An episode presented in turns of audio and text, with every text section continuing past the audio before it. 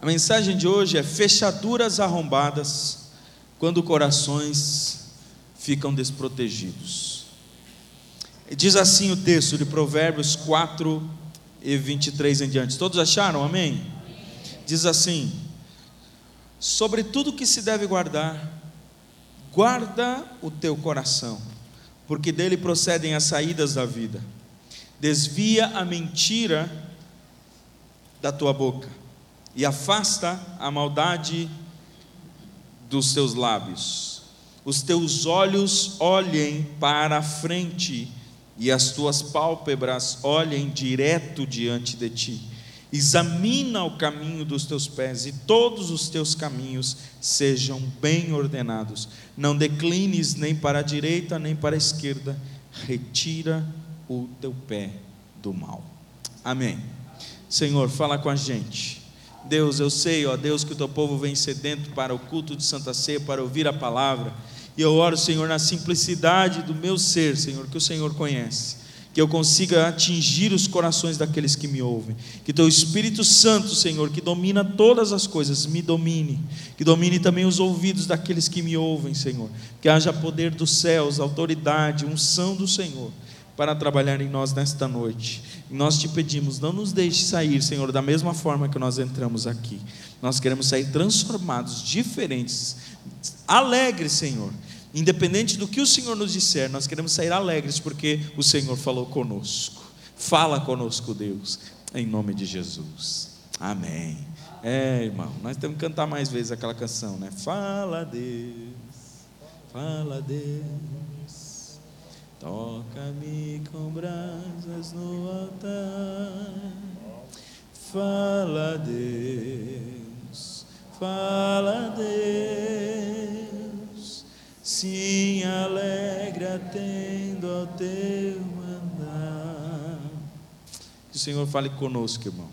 Que não seja simplesmente mais uma palavra para você dizer assim: foi boa, foi ruim.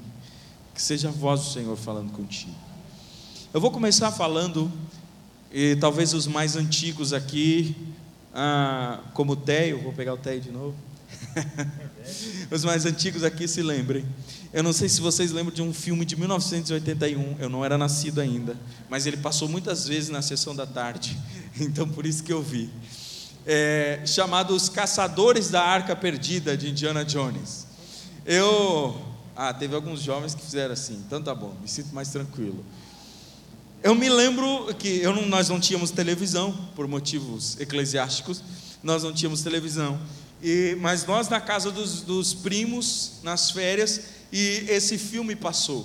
E eu me lembro de uma das cenas que mais me marcou do filme Os Caçadores da Arca Perdida, foi que uma hora o, o Harrison Ford, que é o nome do ator que fazia Indiana Jones, ele se joga no chão, ele está rodeado, ele e a, e a moça, que eu me esqueço o nome, eles estão rodeados de cobras, muitas cobras, centenas, acho que até milhares de cobras estão lá. E chega uma hora em que ele cai no chão e uma cobra muito grande vem sobre ele e parece que está em cima da cabeça dele, que vai matar ele, que vai pegar ele. E eu, na minha infância, sem entender muito de efeitos, né, o que, que eu pensava? Rapaz, esse homem é corajoso mesmo. Ele enfrenta uma cobra, ele vai diante da cobra e olha só como é que ele reage.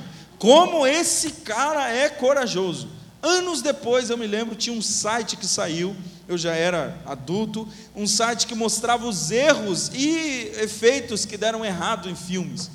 E esse filme caiu nesse site. E ele me mostrou, para meu pesar, que havia um vidro entre aquele ator e aquela cobra gigante e ele nunca precisou enfrentar aquela cobra. Eu fui enganado. Chorei muito? Não. Mas fiquei muito chateado. Digo, que coisa!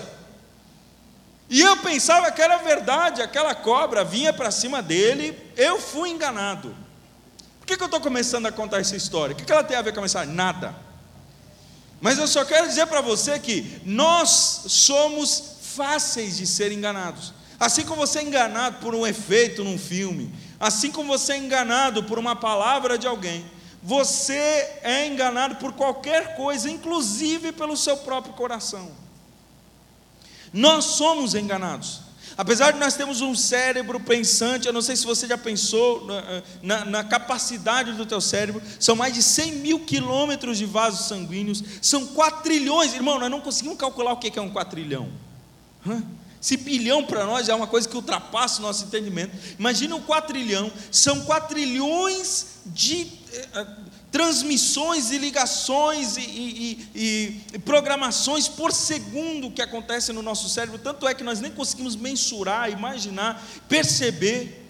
São coisas que estão aqui entre as nossas duas orelhas que acontecem que a gente não faz ideia. Mas ao mesmo tempo, com toda essa cachopa, alguns mais cabeçudos, outros menos, com toda essa inteligência, que nós temos, ainda assim nós somos enganados. E se tem alguém que tem interesse absoluto em nos enganar, o nome dele é Satanás. Satanás não é bobo, ele sabe ludibriar. E eu fico pensando, enquanto eu estava escrevendo a mensagem que Deus me deu hoje pela manhã, no dia de pregar, eu pensava assim: puxa, imagine o trabalho de, do inimigo para enganar alguém. Pega um marido, vamos pensar num marido, um homem de família que não precisa de muito esforço para lembrar que ele é casado, basta ele olhar para a mão esquerda e ver um anel, ele sabe que ele é casado. Nesse homem estão depositadas confianças dos filhos, da esposa, de, de muita gente. Ele, ele tem uma família, ele tem uma casa, ele tem carro, ele tem bens. Não, não bastasse isso, esse homem tem uma educação ele teve pais que trabalharam o caráter dele com surra, com disciplina, com educação impecável, tudo para que ele se comporte da forma certa, na hora certa. Pois o dia que ele é enganado por Satanás, é aliança no dedo, é casa, é carro, é mulher, é filhos, é família, é reputação, é educação, é surra, tudo cai por água abaixo. Tudo. Por causa de um engano, todas as coisas vão por água abaixo. Por isso eu preciso dizer, e hoje, para que você me ajude a pregar, eu vou fazer. Diga para a pessoa que está do seu lado: o nosso inimigo não é bobo. Que tem gente que pensa que o inimigo é bobo. É, é engraçado, gente. Tem gente que é crente que pensa que o inimigo é bobo. Só porque você não entendeu tudo a respeito dele, e a gente não entende mesmo, irmão, não quer dizer que você não tem que ficar atento a alguns sinais. Eu não sei ler os pensamentos da minha esposa, mas eu sei quando ela está triste. Eu sei quando eu pisei na bola e quando ela está braba. Eu sei. Eu não sei ler pensamento, mas existem algumas coisas que ela emite que eu já, hum, está errado. Está errado. O que, que eu fiz? E homem sempre tem que ficar se perguntando: o que, que eu fiz? Né? O que, que eu fiz? Eu, eu não sou uma pessoa que estudou oncologia, mas eu sei que alguns dos sintomas da, do câncer são fáceis de se detectar. Emagrecimento rápido, a pessoa começa a emagrecer, emagrecer, emagrecer, e a gente diz: Mas meu Deus, você não está fazendo dieta, você não está fazendo nada, será que não é um câncer? A mesma coisa é o inimigo, a gente não sabe todo como ele funciona. A Bíblia não nos diz todas as artimanhas dele, mas a Bíblia nos mostra algumas ações dele que dá para nós começar a perceber. É ele que está trabalhando. Vamos ficar de olho aberto, porque esse é um típico, uma, uma atitude clássica de Satanás.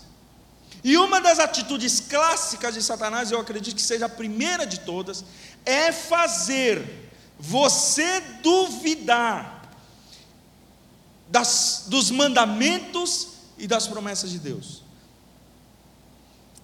Uma das coisas básicas que você aprende no discipulado na igreja é: leia a Bíblia, confie na Bíblia, estude a Bíblia, ame a Bíblia, obedeça a Bíblia. Tudo é a Bíblia. Por quê? Porque toda a escritura ela é, é apropriada para te disciplinar, para te redarguir, para te ensinar para te corrigir em todo o caminho da justiça, já dizia Paulo a Timóteo. É assim, nós aprendemos isso desde o começo. Leia a Bíblia, leia a Bíblia, pois uma das coisas que Satanás mais tenta fazer é fazer o quê?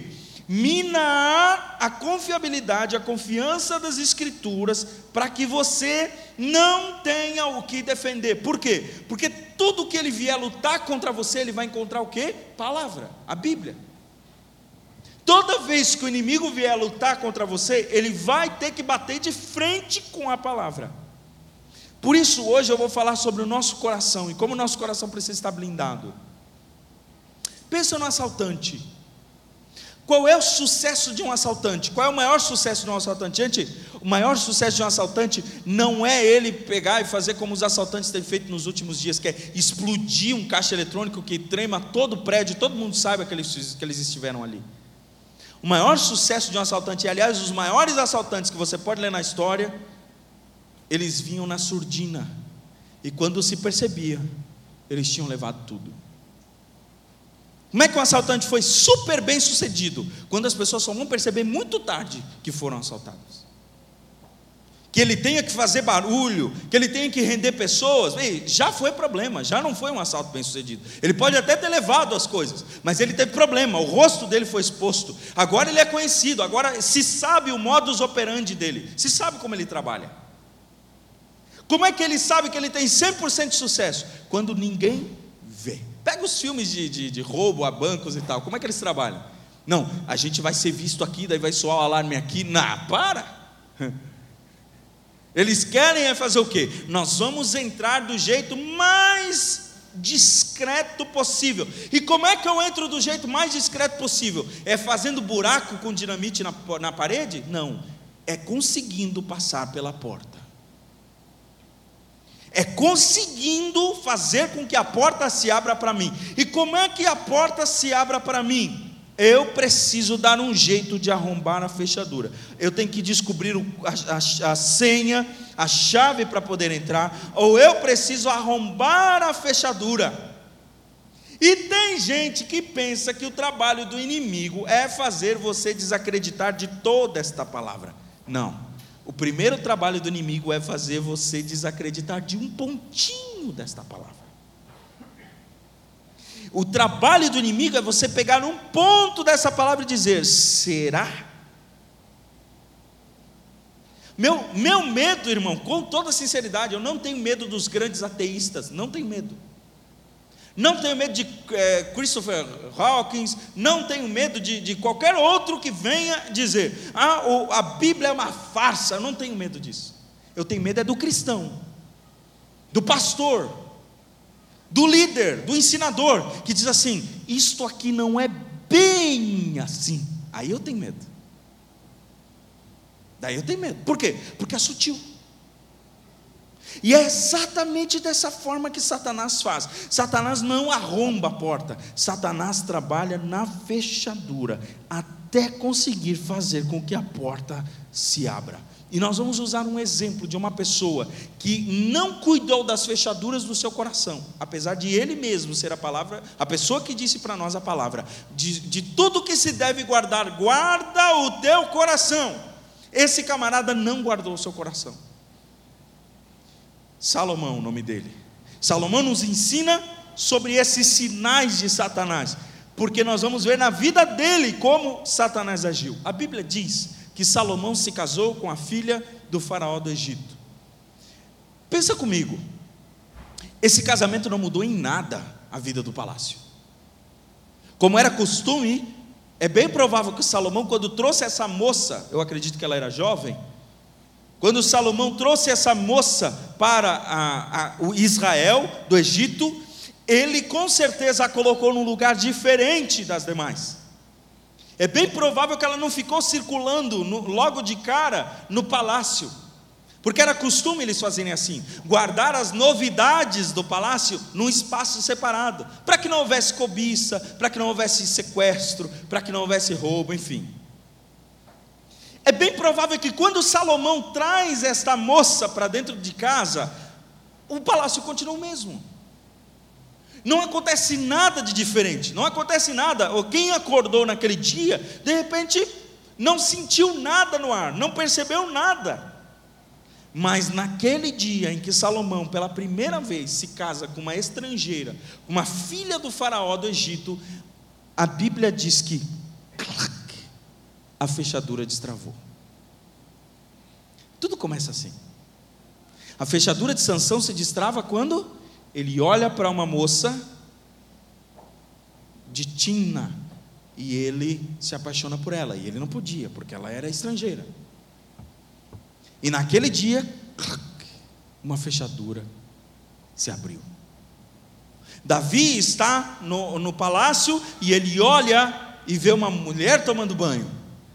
E ao invés de ele sair dali e pensar, é impróprio que eu estou fazendo, voyeurismo também é pecado. Não, ele fica ali olhando e ele começa a imaginar no seu coração como ele fala, fará para aquela mulher estar com ele no palácio. E ali, clac, é tudo assim.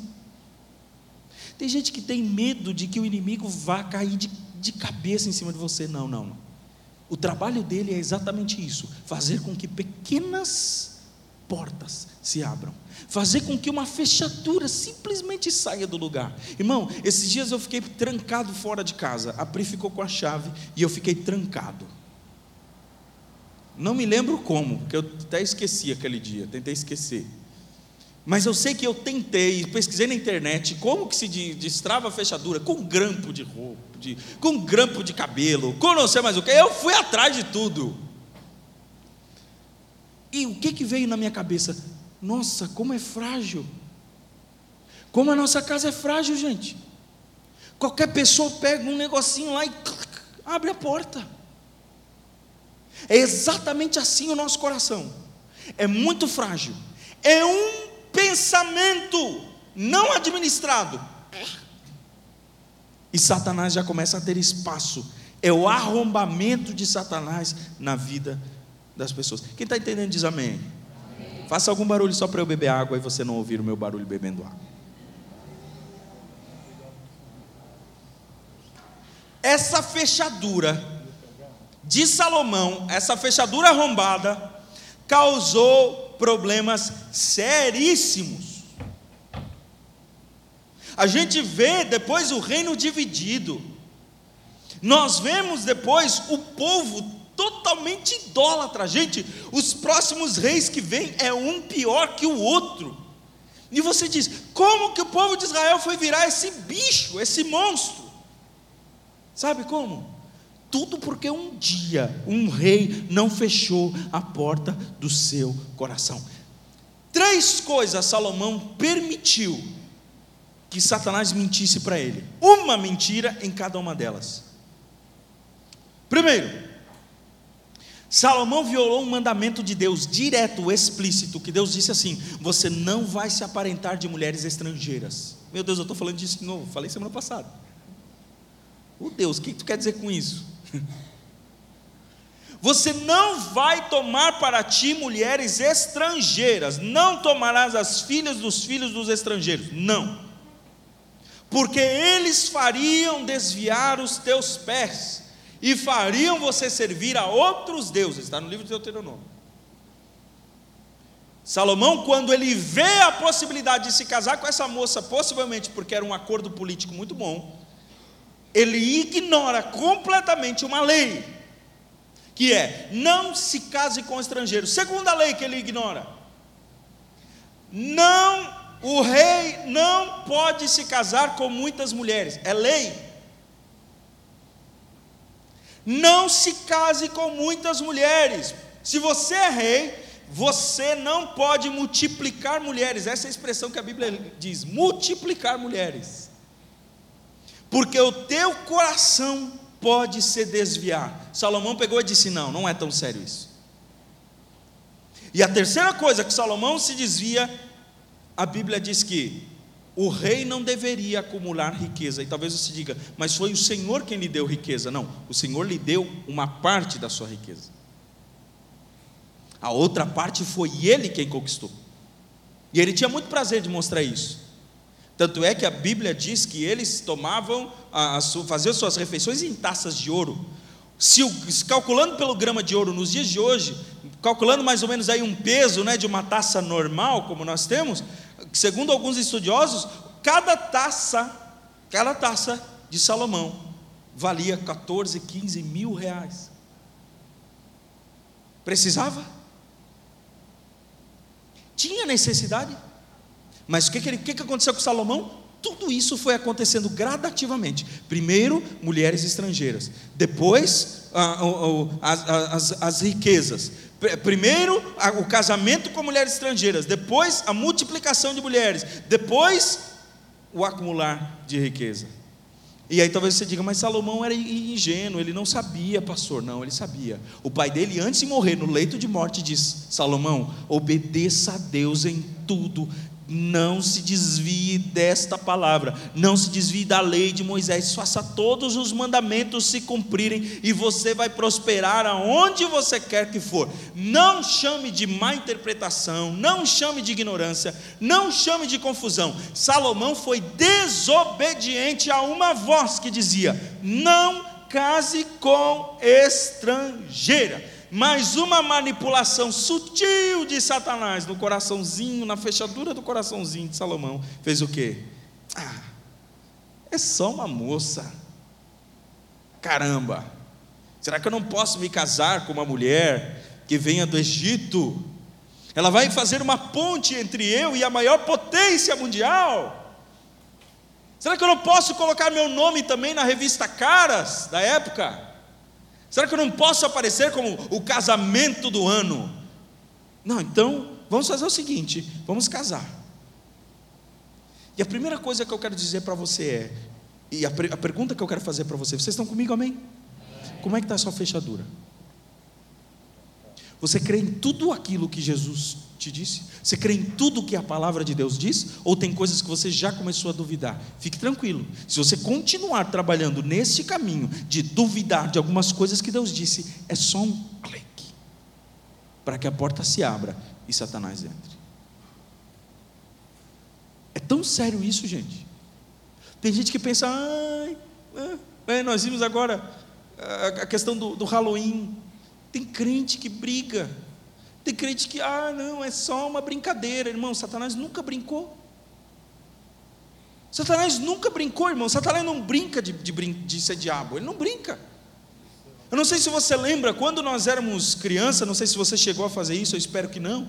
Mas eu, na minha ingenuidade e rebeldia também, apesar de que eu era uma criança, mas eu brinquei da brincadeira do compasso algumas vezes. Alguns de vocês disseram conhecer essa brincadeira do compasso. Como é que era a brincadeira do compasso?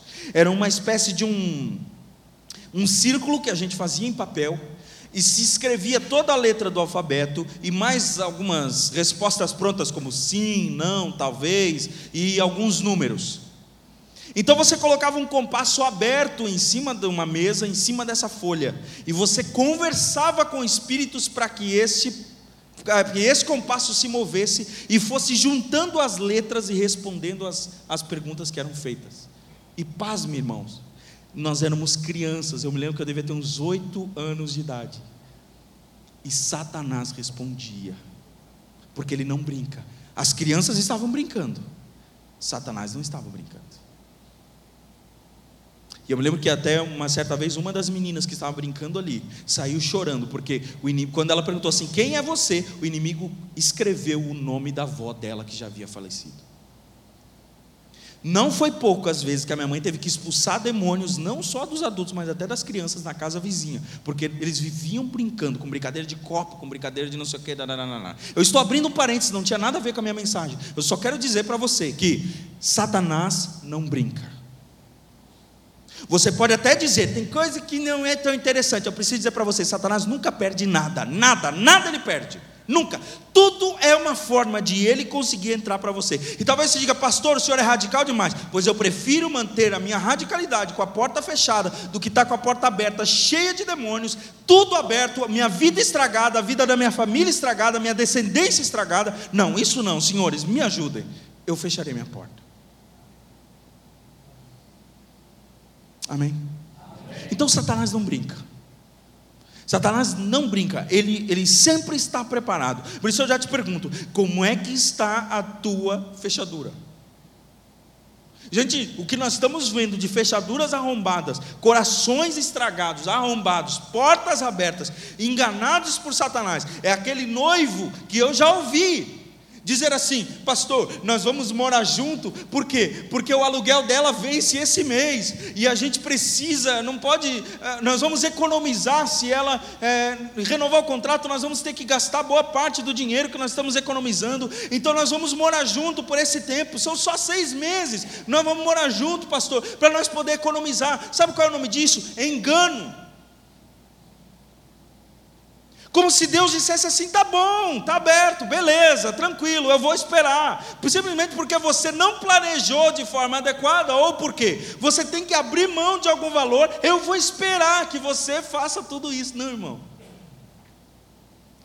E aquele marido que crente, fiel a Deus, mas começou a ver a quantidade de divórcios acontecendo no mundo, a quantidade de pessoas separando, essa pessoa começa a dizer assim: ah então é bem, bem possível que eu também esteja precisando de uma nova mulher. E talvez você diga, mas foi só um pensamento. O que aconteceu com Davi também foi só um pensamento. Com certeza Salomão deitou muitas vezes a cabeça no seu travesseiro e pensou: caso não caso? Então, irmão, Satanás não brinca. Como é que estão as suas fechaduras? Porque geralmente essas coisas não são coisas escandalosas. Geralmente o inimigo vem, gente, com uma coisa assim tão, tão simples, tão simples. É, ah, escuta, comece a acreditar nisso, comece a abrir mão disso, comece a pensar nisso. Siga por conveniência isso. Talvez você perca o emprego se você se manifestar contra. Talvez você perca a sua, a, os, esse dinheiro se você demonstrar a sua fé agora. Não fale. E a gente vai concedendo, concedendo, concedendo, e daqui a pouco a porta está escancarada. E sabe qual é a primeira consequência da porta aberta? Vamos lá. Primeira consequência: você fará papel de tolo. Todo crente que não guarda o seu coração, todo crente que não preserva o seu coração, faz papel de tolo. Sabe como? Vamos lá, para a vida de Salomão. A Bíblia diz que Salomão era o homem mais sábio do mundo, mas no fundo, no fundo, ele se mostrou o homem mais tolo do mundo. Porque a Bíblia vai dizer, lá no, no livro de 1 Reis, no capítulo de número 11, que é a decadência de, de, Salomão. A Bíblia diz que ele seguiu a Astarote, a deusa dos Sidônios, e Moloque, o deus repugnante dos, dos Amonitas. Esses foram dois deuses pagãos que as esposas de Salomão, porque começou com uma esposa. Depois ele começou a fazer negócios com outros amigos de, de, Faraó e com outros que eram ligados ao Egito. E aí ele começou a se juntar de mulheres. Não é à toa que a Bíblia diz que ele teve mais de 300, é, 700 concubinas, 300 esposas, por causa dessas relações comerciais que ele tinha com todo mundo. E a Bíblia vai dizer que Salomão começa a seguir esses deuses. Mais para frente vai dizer que ele começa a adorar um outro deus chamado Camus, que é o deus dos moabitas. Depois mais para frente vai dizer e muitos outros deuses, quer dizer, não se tem lista, porque eram muitos deuses que Salomão começou a seguir. Talvez você diga assim: "Não, não, não, peraí, pastor. Ele trouxe as mulheres para dentro do palácio, mas ele seguiu exatamente. Você precisa entender que Salomão não só permitiu o culto a esses deuses, a Bíblia diz que Salomão participava dos cultos, e eu quero te colocar um pouquinho dentro do contexto: quem são esses deuses? Dá uma olhadinha para ver quem é Astarote. Astarote era o feminino de Baal, a deusa da fertilidade, e como é que ela era adorada? Precisava haver uma relação sexual na frente dela para que ela fosse adorada. Aí você pensa, o rei mais sábio do mundo, está agora diante de um, um ídolo fazendo sacrifícios sexuais. A Bíblia vai falar de Moloque, que ele segue também a Moloque. Quem é Moloque? Moloque é aquele Deus que só se satisfaz quando as crianças são colocadas dentro do seu ventre. Era um Deus muito gordo e havia uma, uma barriga enorme, e nessa barriga era como uma espécie de churrasqueira humana onde se colocavam crianças dentro. Quando esse Deus se sentia apaziguado com sacrifícios de crianças, então ele parava de trazer catástrofes, chuvas fortes que acabavam com as plantações, aí então ele se apaziguava. Aí você diz: o rei mais sábio do mundo, o homem mais inteligente que já passou na face da terra, estava lá, talvez colocando alguns dos bebês que nasceram às suas mulheres, colocando dentro do ventre desse Deus. E sabe qual é o nome disso? Tolice. Aí você diz, pastor, isso nunca vai acontecer comigo. É mesmo? É mesmo? Comece abrindo o teu coração para algumas coisinhas para você ver. Você não faz ideia do abismo que chama outro abismo. Você nunca sabe quão profundo é. E a Bíblia sempre vai dizer: um abismo chama o outro, que chama o outro, que chama o outro, e a gente nunca sabe aonde vai parar. Pensa na tolice. Salomão era um homem que, imagine, ele vencia a, aquela nação, e aquela nação, elas, elas, eles tinham um Deus, e eles oravam para esse Deus dizendo: por favor, nos livre de Salomão, mas Salomão vencia. Aí Salomão ia lá se casava com uma das mulheres. E depois ele começava a adorar o Deus que não havia ajudado. Ah, não, pirei a cabeça. É tolice demais.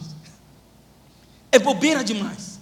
Salomão começa a adorar um Deus que é fraco a tal ponto de não conseguir fazer os outros vencer. Mas aqui está Salomão adorando a esse Deus.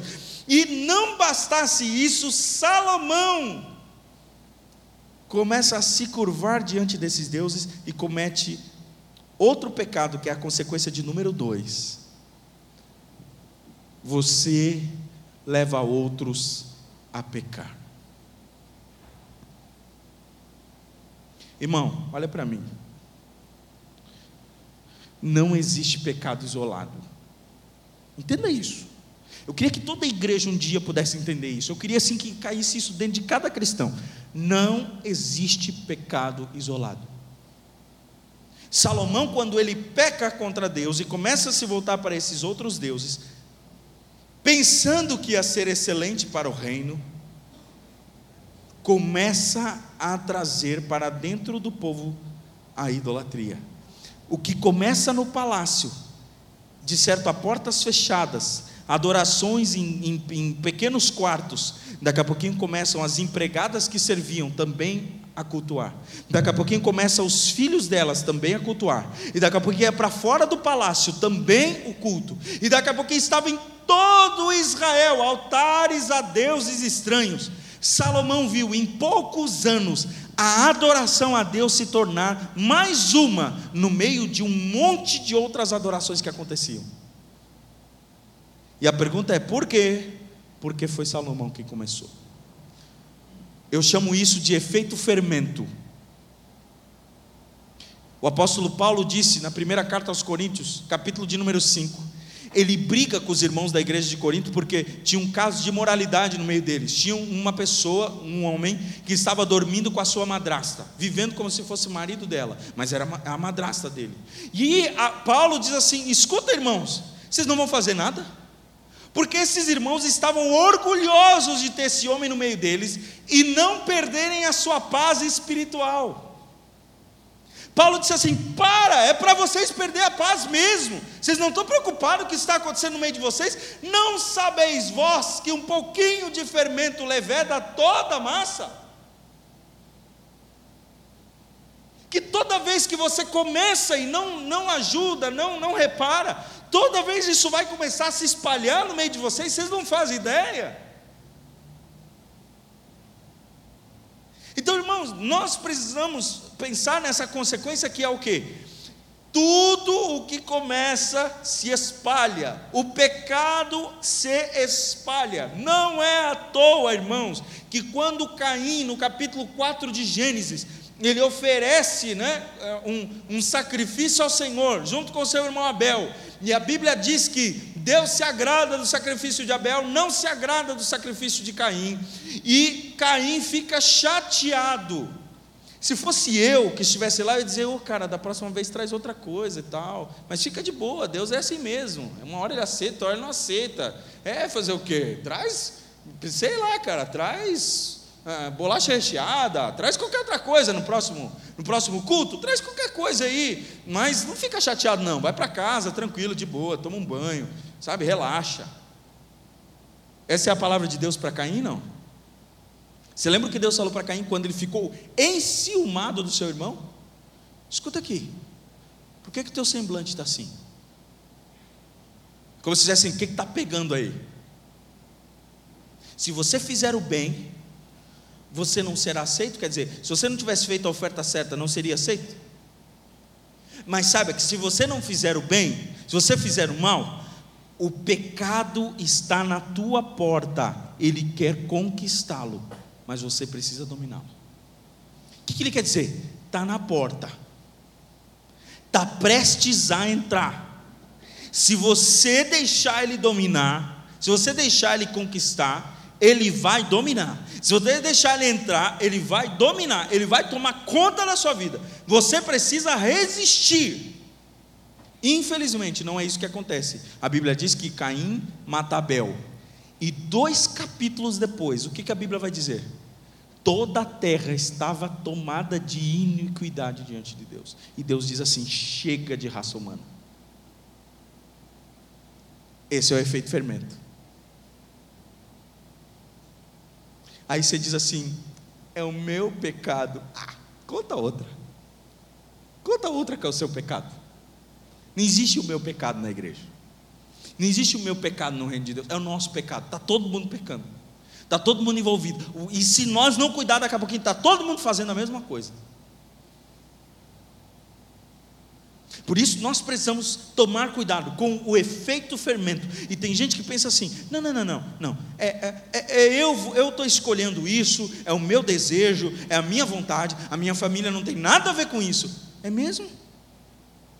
Você acha que não vai ter consequências as suas escolhas naqueles que você ama? Você acha mesmo que não vai ter? Escuta aqui, olha para mim, para a ponta do meu nariz, com toda a sinceridade do seu coração e responda para você mesmo. Você tem certeza que ninguém vai ser não vai respingar em ninguém, ninguém vai ser contagiado, ninguém vai ser prejudicado. Você tem certeza mesmo? Você nasceu em que mundo? De onde você veio? Meu Deus, vamos lá, pega leve. Vocês estão comigo? Consequência número um, você faz papel de tolo. Consequência número dois, você leva os outros a pecar. Vai se espalhando, gente vai se espalhando. Aí às vezes as pessoas que você ama, as pessoas que mais você ama, estão também envolvidas nas coisas e nas consequências dos seus erros. E terceira consequência, você se torna inimigo de Deus. Irmãos, o que eu vou falar é muito sério. A Bíblia diz que Salomão, ele era um modelo de fidelidade para o povo de Israel. A Bíblia vai dizer que ele era um homem que, que teve fidelidade ao Senhor, a fidelidade ao Senhor trouxe riqueza, trouxe fama, trouxe sabedoria, e não só isso, a Bíblia diz que Deus deu paz para Salomão. Ele era um rei que tinha paz no reino dele. Deus manteve as fronteiras fechadas, não houve invasão, não houve guerras grandes, enormes, que, que ele perdesse muita coisa. Não, não, não, não. Não teve nada. Salomão teve paz no seu reino.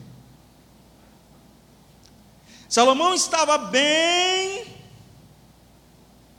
até que um dia, o Senhor, a Bíblia diz, levantou contra Salomão um adversário, o Edomita Haddad, da linhagem real de Edom.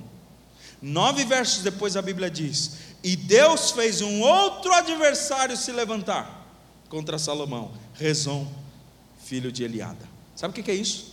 Presta atenção em mim. Assim, deixei meu coração descoberto. Entrou algumas coisas erradas. Está vivendo aqui dentro. Eu me torno um tolo. Eu começo a trazer consequências para todo mundo. E eu me torno inimigo de Deus. Salomão não estava mais com inimigos físicos. A Bíblia diz: Deus levantou contra Salomão. Eu tenho tanto medo disso. Me dá um temor tão grande.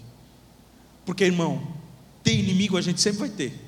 Eu tento ser querido com todo mundo, mas eu tenho inimigos. Tem pessoas que não gostam de mim. E eu vou fazer o quê? Vou fazer o quê? Não gosto, não gosto. Vou me enfiar goela abaixo? Não posso fazer. Agora, ter Deus como inimigo, irmão, Salomão virou inimigo de Deus. Deus disse assim: ó, vou te capacitar, rei. Nem, tu não tem nada a ver comigo. Tu não me serve. Tu não é do, dos meus. Mas eu vou te capacitar e eu vou te fortalecer. Fortalecerei o teu exército. Te darei riqueza, te darei capacidade. Vai, luta contra ele, porque ele é meu inimigo.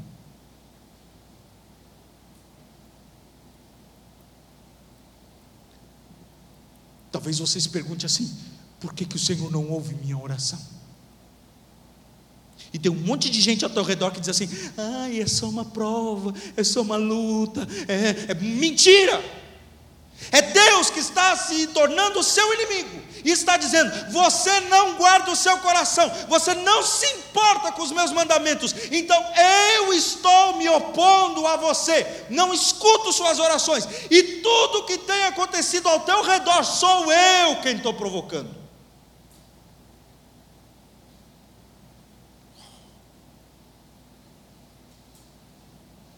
Sabia, irmão, que tem gente que a gente ora, ora, ora, ora, ora, e, e não acontece nada, e a gente diz, meu Deus!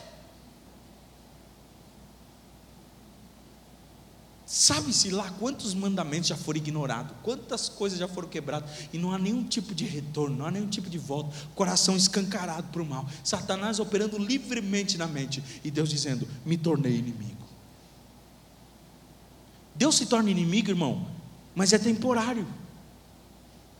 Deus não quer que as pessoas vivam, Deus não, Deus não tem prazer na morte do ímpio, a palavra diz. Deus quer que as pessoas se voltem, mas tem crentes, irmãos, que estão vivendo como inimigos de Deus. Eu não tenho dúvida disso. E aí estamos filosofando. Ficamos filosofando. Oh, por que será? O que, que acontece? Meu Deus, aquela casa, aquela família, aquele pessoal, aquela moça, aquele moço. Ó oh Deus, o que, que acontece? E a gente vai para a oração. Você sabia? Eu tive uma experiência, na verdade, minha mãe teve uma experiência com o Senhor, de ela orar por uma pessoa e Deus dizer assim: não ore mais. Não ore mais. Senhor, por que não devorar? Não ore mais. Deu. Você está pedindo para o inimigo. Você está pedindo para o inimigo daquela pessoa abençoar ela. Não, não, não. Ele não vai abençoar. Neste momento, ela é, ele é inimigo meu. Meu Deus, eu tenho tanto temor disso. Eu tenho temor disso, irmão. Eu tenho temor disso. Essas pessoas não percebem que estão vivendo, enfrentando, na verdade, é resposta à desobediência. As orações não são respondidas porque as atitudes contrárias à palavra de Deus já são tomadas né, no coração delas. Isso vem de um coração arrombado, totalmente escancarado por Satanás. A palavra de Deus para você hoje é: guarde o teu coração, reforce a segurança. Irmão, irmão, irmão, se a sua fechadura está aberta, irmão, ainda não te aconteceram todas essas coisas, deu, irmão, não leve mais um dia desse jeito, não continue. Não continue, não prossiga, irmão. Pare, pare, reflita e feche o teu coração. Como é que a gente fecha o coração? Atitude número um: avaliando as prioridades. Como é que Salomão começou? Você lembra da oração de Salomão, a primeira? Ele diz assim: Senhor, não te peço nada, só me dê sabedoria para entrar e sair diante deste povo que tu me deste. Que oração linda, gente. Depois você vê Salomão, preocupado com casamentos, alianças políticas, construções exorbitantes. Que tem muita gente que fala, ah, o templo de Salomão, as pontes que Salomão fez. Irmão, Salomão fez tudo isso e muito mais, ele fez, mas muita coisa com mão de obra escrava, fazendo o povo sangrar e sofrer. Não é à toa que depois as pessoas vão se levantar contra os filhos dele. Cadê aquele cara simples que só queria sabedoria de Deus para entrar e sair? Se corrompeu. Começou a ver o poder. Começou a ver que a rainha de Sabá me visita. Eu sou o Salomão. A mulherada do mundo me quer. Você viu quantas mulheres eu tenho? Se quiser, tem o dobro. O nome disso é mudança de prioridades. O inimigo quer isso mesmo. Aí você diz, pastor, nunca vou cair nessa. Olha minha família, eu amo minha família. É mesmo? Então vamos pensar na sua vida, de pessoa simples, comum. Você não é um Salomão da vida, você não está cheio de grana e cheio de poder. Está tudo certo. Mas cadê aquele crente simples que você era? Cadê aquele crente que a única coisa que você queria era agradar a Deus e está tudo bem com você? Que o simples fato de você vir para a igreja te alegrava, estava tudo ok. Agora parece que tudo virou muito complexo. Não é mais só agradar a Deus, agora é, o culto tem que me agradar, isso tem que acontecer desse jeito, agora tem que acontecer uma, uma sucessão de coisas para que pelo menos eu consiga adorar um pouquinho o meu Senhor. Cadê o crente simples? Cadê aquele crente que a única prioridade dele era amar Jesus? Cadê? Você já viu que ser crente parece que agora é, é uma bagunça, é um negócio assim tão. Oh! Irmão, é tão simples. E eu digo: o diabo é o rei da complexidade. Ele gosta de complicar as coisas. Ele gosta, ele gosta de fazer as coisas complexas. Ele gosta de fazer você. Ele não faz você abandonar as boas prioridades. Ele faz você se envolver com um monte de outras prioridades até que as boas fiquem escondidas lá no meio.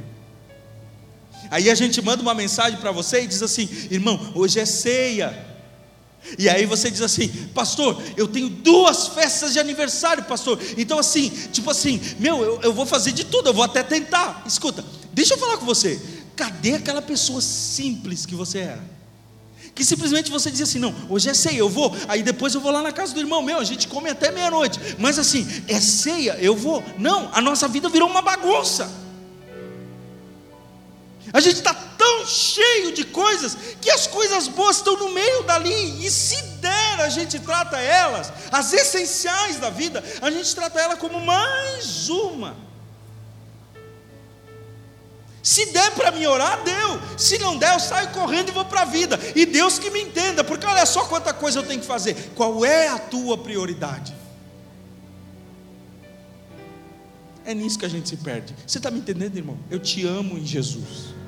Deus sabe o quanto eu oro para vir aqui esse público. Deus sabe o quanto eu tremo em falar essas palavras. Mas, irmão, o que você está vivendo é bagunça de prioridades. E se você continuar a viver bagunça de prioridades, vai chegar uma hora, irmão, que aquele homem simples que gostava de amar o Senhor, gostava de servir a Jesus, hoje é um avarento. A esposa se pergunta, irmão, Deixa eu falar aos homens aqui: as suas esposas notam que vocês mudaram. Talvez elas não tenham coragem para falar, porque elas sabem que a reação de vocês é, às vezes é difícil, mas elas notam que vocês mudaram. Eu estou falando isso aqui, não sei porquê, mas vou falar. Sei que Deus tem direção aqui. As suas esposas notam, os seus filhos notam. Cadê aquele cara simples? Cadê aquela pessoa simples que simplesmente queria Deus? Ela tinha uma prioridade na vida: era cuidar da família, amar Jesus, trabalhar sim, ganhar dinheiro sim, mas era tudo voltado para Jesus. Hoje, essa pessoa nem fala mais em Deus, não comenta mais Deus, não, não faz nenhuma oração. Chega em casa, é só falando daquilo, daquilo, daquilo, daquilo, daquilo, daquilo. Deus não tem mais espaço em nada, irmão. Cadê as suas prioridades? Essa é uma consequência do coração arrombado. Satanás coloca um monte de outras coisas, e no meio delas estão as coisas boas do Senhor, mas elas estão tão no meio que a gente não consegue nem encontrar.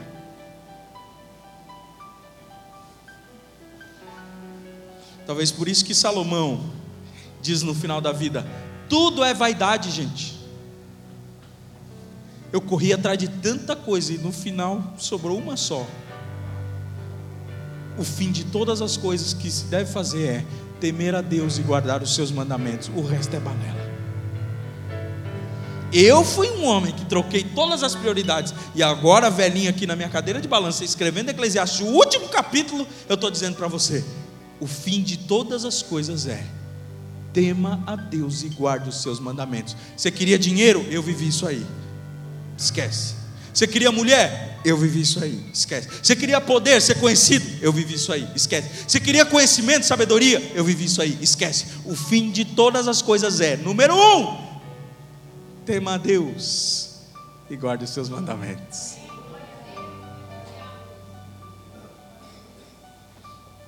Meu Deus, eu sinto temor do Senhor, irmão. Eu sinto temor do Senhor para mim, porque eu posso deixar de ser essa pessoa que simplesmente quer amar o Senhor.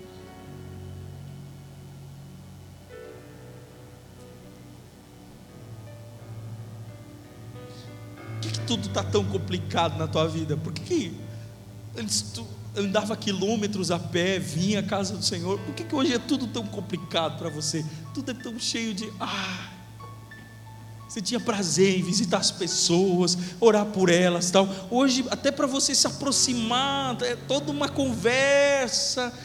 Ah, será que vou? Não vou? E tem isso, e tem aquilo. Cadê aquela pessoa simples? Mude as prioridades. Eu vou correr.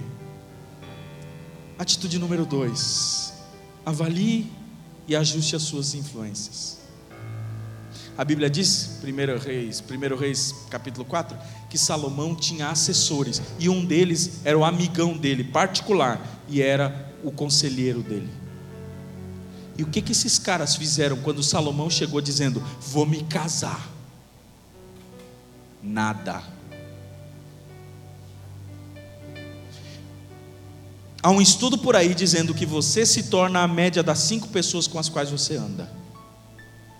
Se você anda com murmurador, você é murmurador. Se você anda com pessoa pessimista, você é pessimista. Se você anda com pessoas apaixonadas por Jesus, você é apaixonado por Jesus. A gente se torna a média das pessoas com as quais nós caminhamos. É bem provável que esses amigos de Salomão, os homens que eram assessores diretos deles, nada disseram para ele quando ele começou a cometer deslizes, abrir o coração para essas coisas. Nada disseram. E Salomão foi. Você sabia que a, o maior dos deslizes, a maioria dos deslizes que acontece com jogador de futebol, atleta e tal, é quando eles voltam para casa, na família de origem? Eu não, eu, esses tempos eu me lembro do jogador Adriano, aquele Adriano Imperador. Ele voltou para a favela lá onde ele estava para rever os amigos. Gente, se envolveu com prostituição, fez um monte de treta, saiu no jornal no outro dia, saiu em todo lugar no outro dia. É, jogador, é, imperador, Adriano Imperador, isso, da, da, da, da, da. Sabe por quê? Porque lá, gente, ele estava vulnerável, estava no meio dos amigão da infância. Esses caras aí, ó, ó, faixa meu, são minha influência desde pequeno. Mas peraí, cara, você não vê que eles são treva, tem traficante aí no meio. Mas é meu amigo. Nós não somos assim? A pessoa tem a vida toda errada. Ah, mas é meu amigo. Ei, larga a mão. Não sabia que as más conversações corrompem os bons costumes? Que você é exatamente aquilo. A minha mãe já dizia isso, né? Minha mãe já dizia: Diz-me com quem andas, eu te direi quem és. Eu não gostava que ela falava isso. Hoje, no alto da minha maturidade, eu entendo. Mamãe tinha razão. Dize-me com quem andas, eu te direi quem és. Quem são as tuas influências? Quem são as pessoas que estão influenciando? Quem é que está pastoreando a tua casa? É que assim, não, interessa. Não entra, não deixa entrar na tua casa, irmão. Quando você abre a sua casa, você abre a sua mesa, você abre a sua. Você está dizendo assim: Eu tenho comunhão contigo, eu comungo das mesmas ideias que você. Pode falar aí que está tudo certo. avalie as suas influências. Porque Satanás sabe usar elas. Satanás usou Eva. Por que ele não foi direto em Adão? Porque ele sabia o poder que Eva tinha sobre Adão, a influência que ela era, positiva, porque até então o pecado não havia atrapalhado essa relação. E por fim, avalie sua direção, ajuste sua direção.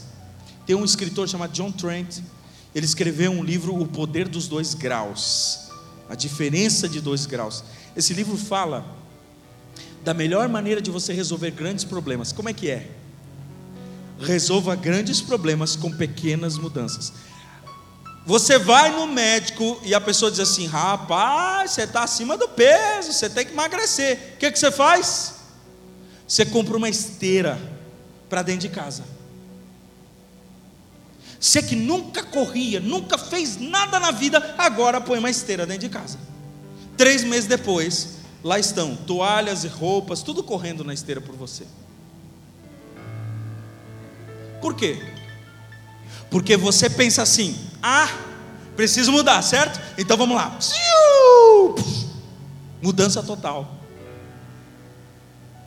Sabe, irmão, como é que você chegou até onde você está aqui hoje? Você ajustou um pouquinho ou desajustou um pouquinho. Se você mudar dois graus na bússola de um navio, talvez a princípio ninguém perceba nada. Mas dali a dois dias, quando eles olharem onde eles estão, eles vão dizer: caramba, nos perdemos, estamos longe. Tudo por causa de dois graus. Fica de pé.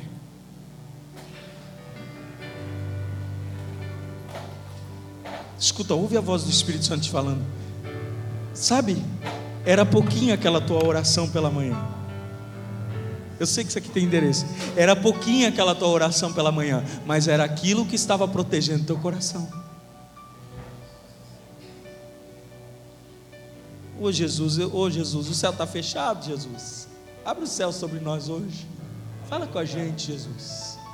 Fala com a gente. Como o Senhor tem falado comigo, fala com a gente. Foi só um pouquinho, irmão. Foi só um pouquinho. Foi, foi nada, foi só uma assim, eu fazia, mas não vou mais fazer. É, eu estou tão cansado, não dá mais. Irmão, quando você vê. Eu fico pensando, quando Salomão olhou para trás e viu tudo que ele tinha feito.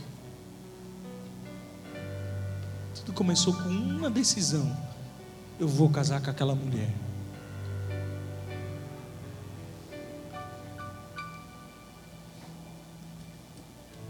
A Bíblia diz que aquele que perseverar até o fim será salvo. Sabe o que, que vai salvar a gente? A consistência. Você pega essa linha aqui e você vai. Mas, pastor, tem uma pedra no meio caminho, passa por cima. É aqui, ó não te desvia nem para a direita nem para a esquerda, como nós lemos aqui no texto. Desvia a mentira da tua boca, afasta a maldade dos teus lábios, os teus olhos olhem para frente, as tuas pálpebras olhem diretamente diante de ti. Quer dizer, não, quando Deus disse a Josué, não vai nem para a esquerda nem para a direita, pegue esse caminho, avalie a tua direção e segue sem se desviar. Irmão, eu tenho poucos minutos, mas eu gostaria de orar por você.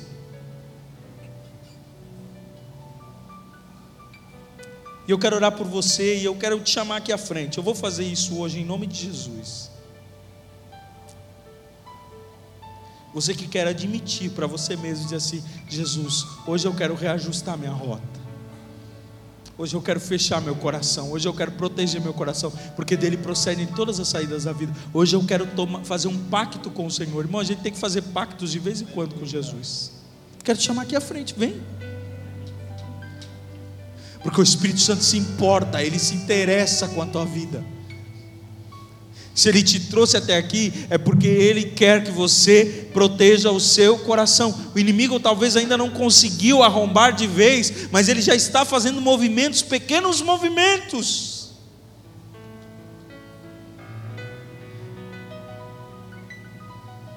Quando você olhar para trás, você vai ver: entrou tudo na minha casa, entrou tudo, como eu pude deixar, como isso aconteceu? Aconteceu por causa de uma pequena atitude, uma pequena concessão, foi uma pequena abertura. Por isso nós temos sim que ter cuidado com as pequenas coisas. Crente cuida sim das pequenas coisas.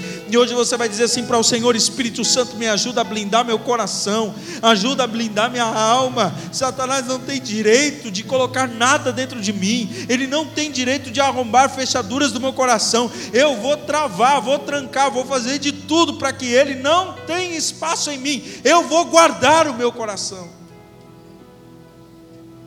são esses.